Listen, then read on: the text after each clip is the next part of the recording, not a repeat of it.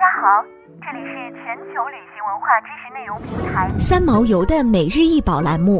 每天学点历史，从此开始。每天学点历史，从每日一宝开始。今天给大家分享的是美国犹太人定居二百五十周年的纪念章。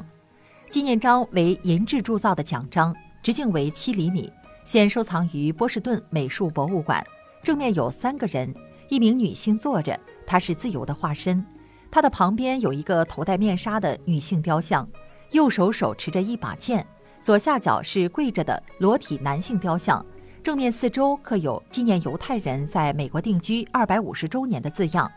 左下角有小字刻着艺术家的签名。背面有一个站着的女性雕像，头戴月桂花环，手持刻有一六五五至一九零五字样的石碑。左边有一棵树和一只栖息在树上的鹰。背面四周边缘用希伯来语围绕人物：自由从天堂而生，正义和法律是他王位的根基。右下角用小字刻着 “I.K. 一九零五”，可以说犹太人的历史就是移民的历史。犹太人的祖先四千多年前从两河流域向西迁移到地中海东岸，三千年前建国，定都耶路撒冷，屡遭其他民族的镇压驱赶，被罗马军队屠杀一百五十多万人，结束了在巴勒斯坦的千年历史，开始了两千年的民族大流散。欧洲的迫害使一些犹太人逃到西班牙、荷兰、葡萄牙在美洲的殖民地。荷兰人1630年赶走葡萄牙人在巴西建殖民地。犹太人在巴西享有宗教自由，一度达600户。1654年，葡萄牙重新控制巴西，天主教压倒重商主义，犹太人再次遭宗教迫害和歧视，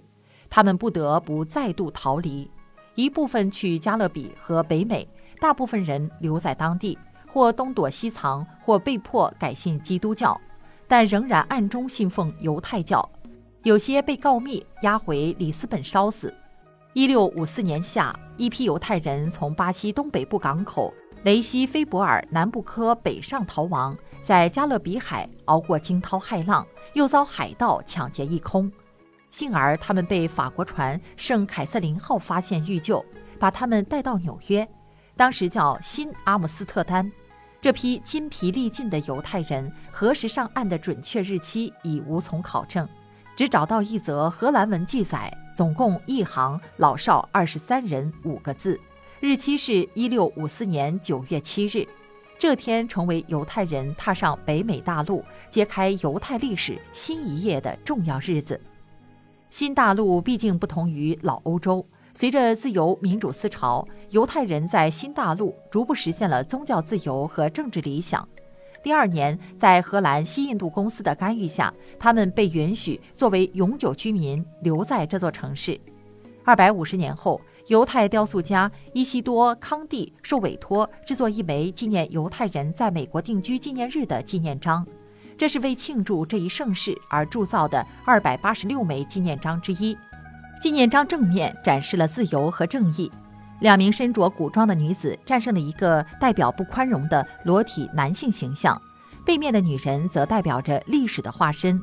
美国成为犹太人的天堂，其中固然有美国崛起的外因，但最根本的还是以犹太教为核心的民族凝聚力，才把流散苦难化为有土壤就萌发的动力。